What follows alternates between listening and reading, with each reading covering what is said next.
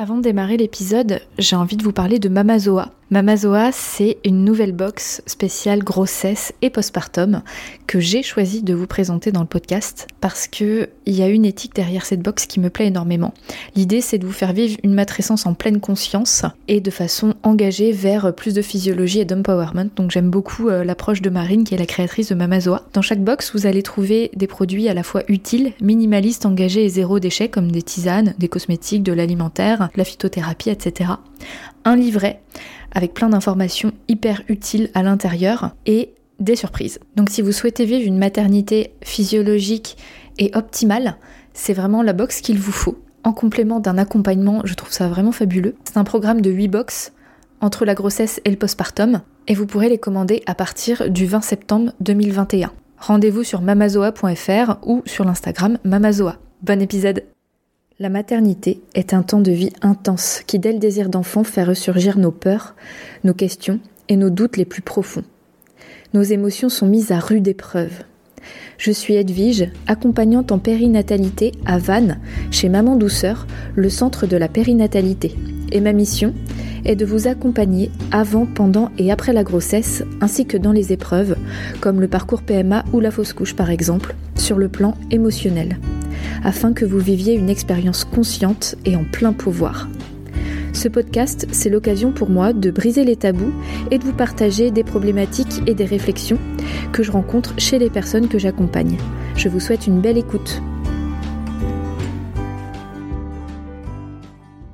Pourquoi devenir mère nous chamboule? Pourquoi l'expérience de la maternité est si bouleversante? Ça va être l'objet de l'épisode d'aujourd'hui. C'est aussi l'objet du podcast de manière générale.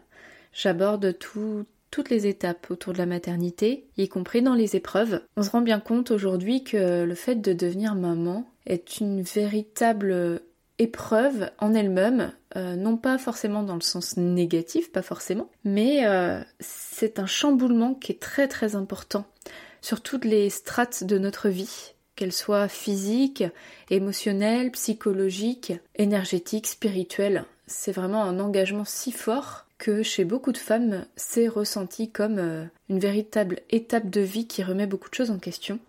Donc c'est effectivement pour ça que j'ai créé ce podcast et c'est aussi l'objet de mon accompagnement pour vous accompagner sur cette période de maternité sur un autre plan que le plan médical. Parce qu'effectivement, on est très suivi sur le plan médical dans le suivi classique, celui qui est remboursé par la Sécu, mais il y a peu d'accompagnement autour de tout le reste, de tout ce, ressenti intérieur autour de la maternité. C'est vraiment le pourquoi de mon travail, la raison d'être de mon travail.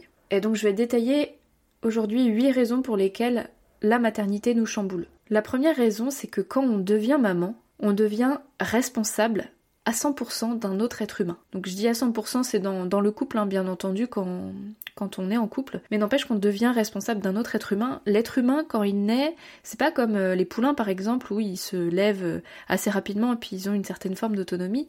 Le bébé humain, il est absolument dépendant. C'est-à-dire que quand on est, on ne sait pas se nourrir, on ne sait pas réguler notre température, on ne sait pas répondre à nos besoins, on ne sait pas se déplacer, etc. Donc euh, devenir maman, c'est euh, prendre le rôle de celle qui va pallier à ces besoins-là.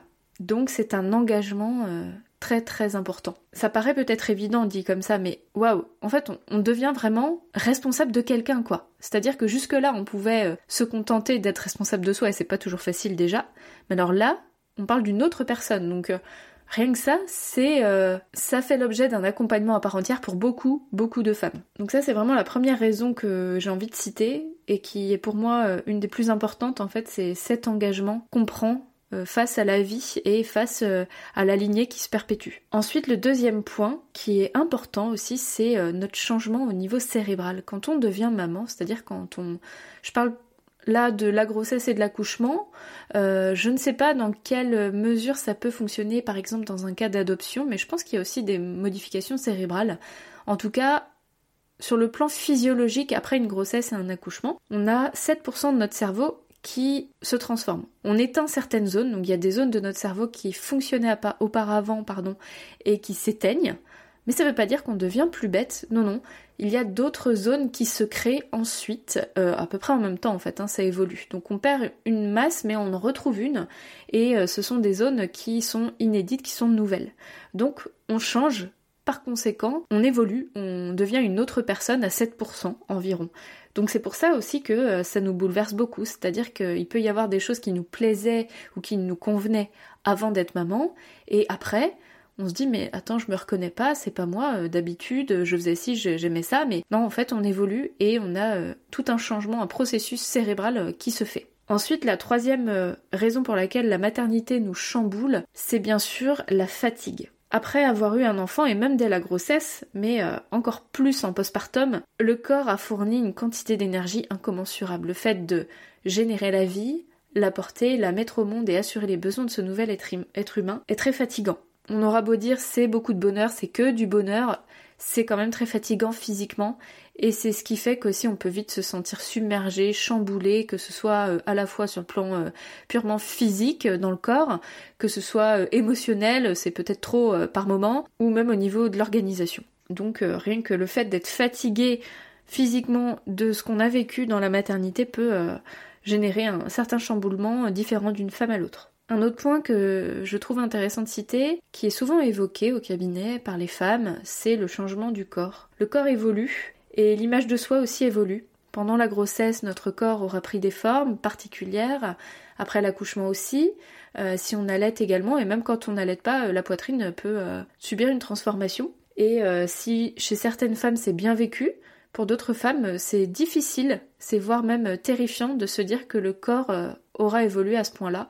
Il y a même des femmes qui euh, refusent d'avoir des enfants parce qu'elles ont peur de ce changement-là. Donc effectivement, euh, se regarder dans la glace et, ne plus se reconnaître ou se dire mince, euh, mon corps a pris une claque, ça peut être difficile à vivre. Donc c'est à la fois sur le plan purement des marques du corps, mais aussi de de ce qu'on a été capable de faire. On a été capable de permettre à notre utérus de porter un bébé, c'est-à-dire que notre utérus, il est passé de la taille d'une figue à la taille d'une pastèque. Il a réussi à sortir ce bébé, que ce soit par voie basse ou par césarienne, on l'a sorti ce bébé. On peut être aussi chamboulé de se dire waouh, j'ai réussi à faire un truc comme ça. Et même on très souvent ressentir une forme de fierté, ça peut aussi être euh, très questionnant. Ensuite, euh, d'un point de vue plus psychique, le fait de devenir maman va remuer nos failles personnelles. Le fait d'avoir un enfant va faire ressurgir l'enfant qu'on a été. C'est ce qu'on appelle l'enfant intérieur. On va remettre en perspective comment on se sentait, quel enfant on était, comment on a été éduqué, et euh, nos blessures, nos blessures d'enfants euh, qui sont toujours là et qu'on répète, qu'on cache tant bien que mal quand on devient maman. C'est un moment où souvent euh, certaines blessures refont surface. C'est pas toujours conscient et parfois ça ressurgit à travers des conflits, à travers des moments de déprime, des moments de grands grands questionnements et c'est souvent cet enfant intérieur qui ressurgit et qui qui demande à être entendu parce que c'est pas forcément facile de faire de la place à un enfant quand nous-mêmes on s'est pas fait ou on nous a pas fait la place que l'on méritait quand on était enfant. Donc c'est un chamboulement aussi très très important pour beaucoup, beaucoup de personnes. Donc ça remue nos failles personnelles mais ça rebouge aussi nos relations familiales. Je prends souvent l'image en accompagnement d'un échiquier, un grand jeu d'échecs où on a tous une place sur une case, on est un pion, et quand on devient maman, bah on rebouge tous les pions. On devient maman, notre conjoint devient papa, ou si c'est une femme, elle devient maman aussi, nos parents deviennent grands-parents, etc., etc. Et ça, ça remet en perspective les relations. On peut se comparer à la mère qu'on a eue, au papa qu'on a eu, à l'éducation qu'on a reçue. On peut être comparé aussi euh, par euh, nos proches, ah oui, moi je faisais pas comme ça, mais pourquoi tu fais ça? Mais non, mais il faut faire comme ça, moi j'ai fait ça et c'était beaucoup mieux, etc. Donc euh, on a vite de la comparaison qui arrive dans le milieu familial, hein, particulièrement. Et ça peut susciter euh, parfois des tensions, des, des frictions ou même euh, des conflits intérieurs. Parfois on n'ose pas dire forcément à la personne pourquoi, comment on fait les choses, parce qu'on n'est pas forcément entendu non plus. Et selon la place qu'on a dans la famille, ce sera plus ou moins facile de le vivre et plus ou moins facile de faire sa place. Par exemple, euh, vous êtes euh, la dernière d'une fratrie, eh bien, bien souvent, quand on est le petit dernier, on a un peu cette place de petit dernier qui est un petit peu materné, chouchouté, et quand on devient maman soi-même, eh bien, on a du mal à prendre cette place-là. Donc ça, c'est un cas très général, je dis pas que c'est le cas à chaque fois, hein, loin de là, mais c'est des choses que je vois fréquemment en accompagnement. Donc ça demande à s'affirmer en tant que mère, mais c'est pas toujours facile de ne pas tomber dans des schémas euh, euh, où chacun a sa place euh, à partir du moment où ça ne nous convient plus, à partir du moment où on n'arrive pas à se faire entendre et on n'arrive pas à prendre sa place, où ça devient une souffrance. Le fait de devenir maman, ça va aussi remettre en perspective la relation de couple. Quand on a un enfant avec un homme ou avec une femme, eh bien ça nous lie à jamais avec cette personne-là. C'est-à-dire que c'est un lien indéfectible. Il n'y a aucun lien dans la vie qui nous lie à jamais avec quelqu'un, à part euh, le fait d'avoir un enfant. On peut se défaire d'un mariage, on peut se défaire de plein plein de choses, mais avoir un enfant, bah, on est engagé, quoi. Il y a le lien du sang qui est là. Donc ça, ça peut être aussi euh, une sorte de pression qu'on peut ressentir quand on devient maman, justement, le fait d'être, euh, entre guillemets, enchaîné à quelqu'un, même si on, l'aime, ça peut faire peur cet engagement-là. Et au-delà de ça, au niveau du quotidien, l'énergie du couple, elle va aussi être complètement transformée parce que là, je, pars du cas de figure où on devient maman pour la première fois, mais en fait, ça, fonctionne à chaque fois. On avait des habitudes, on avait un certain temps disponible l'un pour l'autre, des, choses qu'on faisait en commun. Euh, quand on devient parent, c'est pas que c'est impossible, hein, on peut bien sûr continuer à faire des choses ensemble, mais ça demande de repenser en fait l'organisation quotidienne, de repenser le fait de demander de l'aide ou pas à l'extérieur pour faire certaines choses. Et c'est pas toujours simple en fait de s'accorder. Et aussi sur les principes, que ce soit éducatif, de maternage, etc. On peut ne pas être d'accord et c'est là où il y a quand même des, piliers fondamentaux euh, qui viennent se révéler et parfois euh, au détriment du lien du couple parce que euh, on peut ne ne pas être d'accord euh, pas du tout sur certains points et on s'en rendait pas compte avant parce qu'on n'en avait jamais parlé, c'était jamais venu sur le tapis parce que c'était pas forcément le projet quoi. Donc euh, ça peut mener à ce qu'on appelle le baby clash c'est euh, le fait qu'il y a des couples qui se séparent. Il y a 25% des couples qui se séparent dans les 3 ans de l'enfant. Donc c'est à cause de tout ça et aussi parce que euh, bah, il y a une question d'énergie. On n'a plus l'énergie de s'investir dans le couple ou plus autant euh, et on, périclite un petit peu dans, cette situation. Il y a des choses à faire hein, pour ça, mais c'est important de le savoir quand même, non pas pour affoler les populations, mais de se dire ok c'est une réalité tangible, c'est un couple sur quatre. même si on s'aime, il y a peut-être des choses à faire très concrètes pour anticiper ces problèmes-là parce que quand on est fatigué, quand on n'a pas d'énergie et quand euh, euh, il y a parfois la libido aussi qui est euh, qui est sans dessus dessous hein, d'un côté comme de l'autre, ça peut remettre en question les sentiments qu'on peut avoir ou en tout cas les croyances qu'on a autour des sentiments. Donc c'est bien de pouvoir en, discuter en amont, y compris avec des personnes qui peuvent nous accompagner. Et enfin, le dernier point qui me semble intéressant à aborder, c'est les relations sociales. Donc on a parlé des relations familiales, relations de couple, relations à soi-même et les relations dans les cercles amicaux, les potes euh, voir les collègues. On change de priorité quand on devient parent et on change de rythme aussi. Donc c'est pas, ça veut pas dire qu'on va être complètement différent,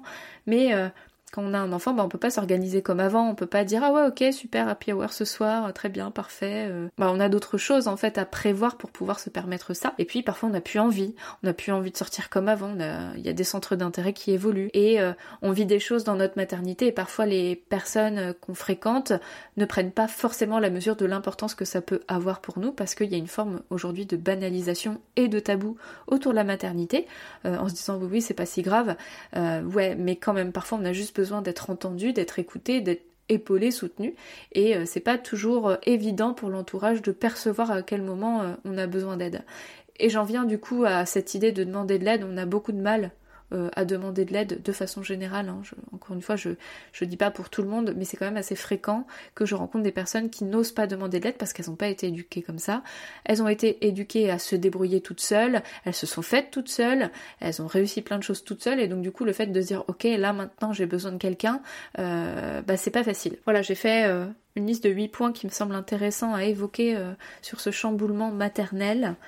Il y en a d'autres c'est certain. Si vous en avez d'autres à lister, n'hésitez pas à me les envoyer sur Instagram, en commentaire ou, autre. Mais je serais euh, très euh, curieuse et ravie d'avoir euh, votre retour sur ce qui vous a chamboulé, ce qui vous a bouleversé dans votre maternité, sur quel point vous avez trouvé que c'était un peu comme une claque, quoi, de, soit de, de bonnes ou de mauvaises choses, mais quelque chose qui vous a vraiment remis en question, quoi. J'ai envie de vous transmettre quelques ressources pour au maximum temporiser ça, euh, au maximum euh, rendre les choses plus douces parce que euh, il y a des choses de possibles. Donc déjà bah, le fait d'écouter ce podcast, je pense que ça peut aider parce que au moins on n'aura pas une surcouche de euh, putain mais qu'est-ce qui m'arrive, je suis seule à vivre ça et euh, culpabilité parce que euh, je suis pas la Wonder Maman que j'aurais espéré. Bon déjà le fait de se dire ok si un épisode de podcast et des tas d'autres, il hein, n'y a pas que le mien sur ces événements-là, c'est que potentiellement il y a à peu près toutes les femmes qui vivent ça. Bon déjà ça c'est cool. Concrètement ce que je vous propose c'est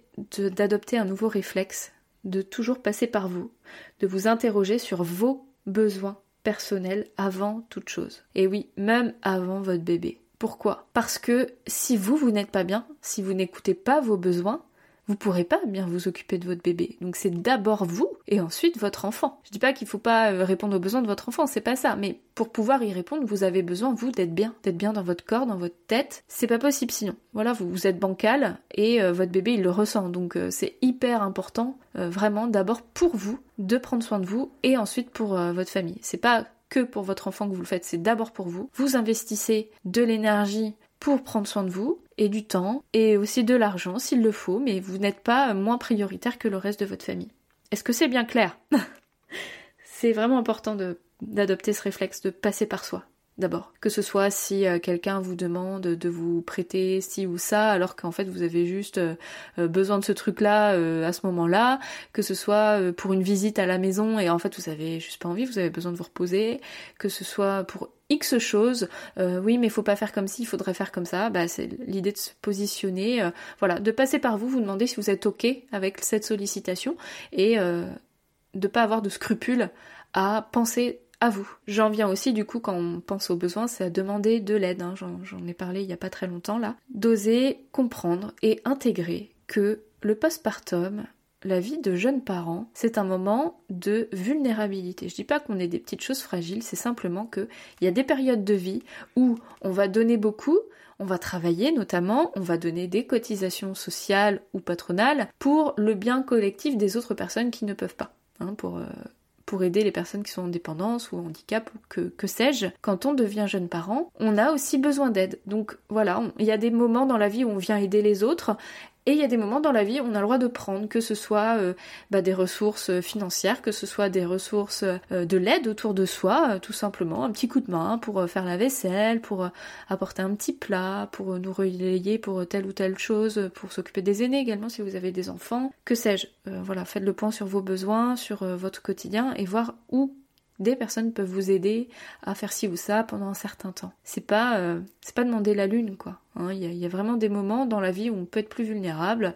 La logique veut que quand euh, on devient retraité et ancien, bah, les générations précédentes viennent prendre soin de nous. En tout cas, en logique, je dis pas que ça se passe forcément comme ça. Mais euh, voilà, le postpartum, on est aussi vulnérable, on est en train de tisser un lien avec un bébé, on est fatigué, on est notre vase d'énergie, il se, remplit beaucoup moins vite et il se vide beaucoup plus vite, donc on a le droit aussi d'avoir de l'aide de personnes qui euh, le peuvent. Et dans ces fameux besoins, j'ai vraiment envie de vous parler des besoins primaires. Vous savez que mon accompagnement, il est essentiellement centré sur l'accompagnement émotionnel, et bien sûr dans cette période-là, euh, j'ai toute ma place pour parler du vécu de l'accouchement, préparer le postpartum, etc. Parler aussi de cet enfant intérieur, des relations qu'on peut avoir, comment temporiser tout ça, comment faire sa place euh, tout en gardant le lien, euh, un lien de qualité avec nos proches, etc., etc. Mais il y a quand même une place primordiale pour les besoins fondamentaux qui sont notamment bien manger et bien dormir. Et ça, c'est des choses qui sont pas faciles à faire quand on a un enfant. Et oui, même se laver, c'est des choses euh, qu'on a vraiment du mal à, faire. Parce que, ben oui, euh, s'occuper d'un enfant, parfois ça nous prend beaucoup, beaucoup d'énergie et de temps. Donc euh, c'est des conseils vraiment basiques, mais euh, le sommeil, ben quand votre bébé il dort et que vous pouvez, essayer de vous reposer. Même si vous n'arrivez pas vraiment à dormir, essayez d'au moins fermer les yeux, couper le smartphone, faire un petit temps comme ça, des micro-siestes de temps en temps dans la journée. C'est vraiment une priorité au-delà de votre ménage, au-delà de plein de trucs, quoi. Parce que si vous êtes,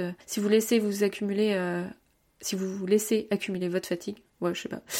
enfin, en tout cas, si vous laissez s'installer la fatigue, c'est le reste, c'est très compliqué en fait. Une fois qu'on est fatigué physiquement, euh, ça met du temps à se rattraper et, puis on devient irritable, on n'a plus de patience et c'est tout par delà quoi. À mon sens, c'est vraiment important de prendre soin de vous au niveau de, votre santé physique. Euh, donc bien manger, essayer de manger équilibré, des choses simples, hein, pas forcément faire compliqué, mais vous assurer une qualité d'alimentation avec des aliments vivants. En postpartum, on parle aussi d'aliments cuits euh, et tièdes pour éviter de faire, faire des efforts au système digestif et donc nous bouffer encore plus d'énergie. Donc pour ça, comme ressource, je vous propose notamment l'ouvrage de, de Julia Simon, qui est naturopathe, qui s'appelle Bien vivre le quatrième trimestre de grossesse. C'est un, un, ouvrage qui est assez récent et dedans il y a des recettes de cuisine très concrètes, vraiment adaptées au postpartum pour retrouver de la force et de la vitalité. En tout cas, c'est comme ça qu'elle le présente. Il y a 80 recettes dedans et elles sont, ma foi, assez faciles à, à réaliser. Donc je vous conseille vraiment ce livre. Vous pouvez la suivre sur son, sur son compte Instagram, c'est Julia Simon qu'elle s'appelle, si vous la connaissez pas. Là, vous allez trouver des, belles ressources et euh, il y a aussi, bien sûr, euh, le mois d'or. Le mois d'or, c'est aussi un livre et c'est une communauté maintenant, hein, ça a pris beaucoup d'ampleur. Et le mois d'or, euh, pour vous expliquer un petit peu ces deux notions, le mois d'or, c'est le mois qui suit l'accouchement. Il est appelé ainsi dans les traditions chinoises, hein, la, la, société traditionnelle chinoise, parce que non seulement on peut bien le vivre, mais on peut en faire un moment extra si tant est qu'on se prépare et qu'on est préparé. Donc c'est une très belle ressource. Si vous souhaitez un accompagnement vraiment personnalisé autour de ce mois d'or et de et du postpartum en fait, hein, des, mois, euh, des semaines et des mois qui suivent euh, qui suivent pardon l'arrivée de bébé. Euh, je suis là pour ça aussi, que ce soit au cabinet à Vannes ou en visio si vous êtes un peu plus loin. C'est vraiment intéressant hein, d'anticiper cette période-là. pour refaire référence aussi au terme de quatrième trimestre, qui n'est pas toujours bien compris, donc c'est les trois mois à peu près, qui suivent l'accouchement. Et c'est intéressant d'adopter ce terme de quatrième trimestre parce que euh, le bébé, il passe du dedans au dehors, mais il a fondamentalement à peu près les mêmes besoins que quand il était dans le ventre, c'est-à-dire euh, être beaucoup porté, euh, être nourri en continu ou presque, d'être, d'avoir de la chaleur, de vous sentir contre lui pour bien grandir. En fait, il a des besoins plus, plus on se rapproche de la continuité de la grossesse et plus a priori ça se passe pour le mieux. donc voilà, le terme de quatrième trimestre me semble vraiment intéressant. Et donc dans les besoins fondamentaux, je vous mets en garde aussi sur la carence en fer. Si vous êtes enceinte et que vous écoutez cet épisode, euh, regardez euh, votre, euh, votre anémie, si vous êtes anémié, c'est vraiment important de bien bien au maximum faire remonter ce taux de fer au plus tôt. et donc il y a des compléments alimentaires qui sont certes payants mais qui sont un peu plus assimilables que ce qui est prescrit et remboursé par la Sécu. Donc vous pouvez demander à votre sage-femme hein, a priori, les sages-femmes libérales connaissent bien euh, ces, compléments alimentaires. Donc il y en a euh, notamment sous forme de fer, euh, enfin liquide en fait à boire. moi c'est ce que j'avais pris pour, Victoire, pour ma troisième fille, et je, je, sais pas si ça a joué sur ma fatigue ou quoi, mais en tout cas j'ai fait attention à ça pendant la grossesse parce que une anémie ça nous épuise, mais complètement. Et j'en réfère encore à ce que j'ai dit sur la fatigue tout à l'heure. si on est fatigué, on part pas sur de bonnes bases quoi. Faites bien attention à à votre taux de fer. Entre autres, hein, il y a aussi les taux euh, de minéraux comme le magnésium qui vont être importants. Et enfin, ce que je peux vous proposer, c'est euh, de rentrer dans une forme d'acceptation. Une fois qu'on sait tout ça, qu'on est prévenu sur euh, ce qui peut se passer à l'intérieur de nous, c'est de se dire ok, ben peut-être que ça va pas m'arriver aussi fort que ça et peut-être que ça va être un énorme chamboulement, je peux pas prévoir à l'avance. C'est pas parce qu'on a une super grossesse que le postpartum est pas euh, un énorme chamboulement et c'est pas parce qu'on a une grossesse compliquée que le postpartum le sera forcément. Il n'y a pas forcément de corrélation avec non plus euh, si euh, on est particulièrement fragile psychologiquement, si on est bien préparé, on se donne aussi toutes les chances d'y arriver. Donc voilà, c'est essayer de faire un point avec soi, en acceptant qui on est, avec nos failles, déjà avant, et après aussi, euh, s'il y a des choses qui se passent pas comme on l'avait imaginé, ben voilà, de se dire qu'il y a une partie qui nous appartient à nous, mais une partie qui appartient au processus. Le processus de la maternité, ça fait tout ça. Et euh, vous n'êtes pas seul, on est toute une communauté de femmes, euh, on est des millions en fait à vivre ces événements-là. On n'en parle pas beaucoup. Le fait d'en parler, je pense que déjà ça peut un peu dégrossir les surcouches de solitude et, de culpabilité qu'on se rajoute en fait euh, quand on, vit ces choses-là. Dites-moi ce que vous en pensez. Si vous êtes déjà maman, est-ce qu'il y a des choses euh, qui vous parlent sur ce que vous avez vécu? Comment vous avez accompagné ces périodes-là? Est-ce que vous en êtes sorti ou pas? Euh, Est-ce qu'il y a des choses que vous vivez toujours même plus tard? Si vous êtes enceinte, est-ce que vous avez des questions autour de ça? Je reste tout oui, je reste ouverte, disponible donc euh, faites-moi euh, signe si, euh, si vous souhaitez en échanger, laissez-moi des commentaires, comme d'habitude, des retours, j'en serai ravie. Et je vous souhaite une belle journée, je vous dis à la semaine prochaine. Merci pour votre écoute et votre confiance. Si vous aimez mon podcast, vous pouvez m'aider à le rendre plus visible en me mettant une note et un avis sur votre appli de podcast. Vous pouvez aussi partager auprès de vos proches qui sont concernés.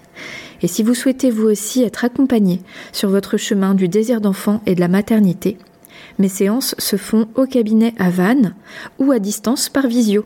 Envoyez-moi un message privé sur Insta ou un mail à edvige.untempournaître.fr.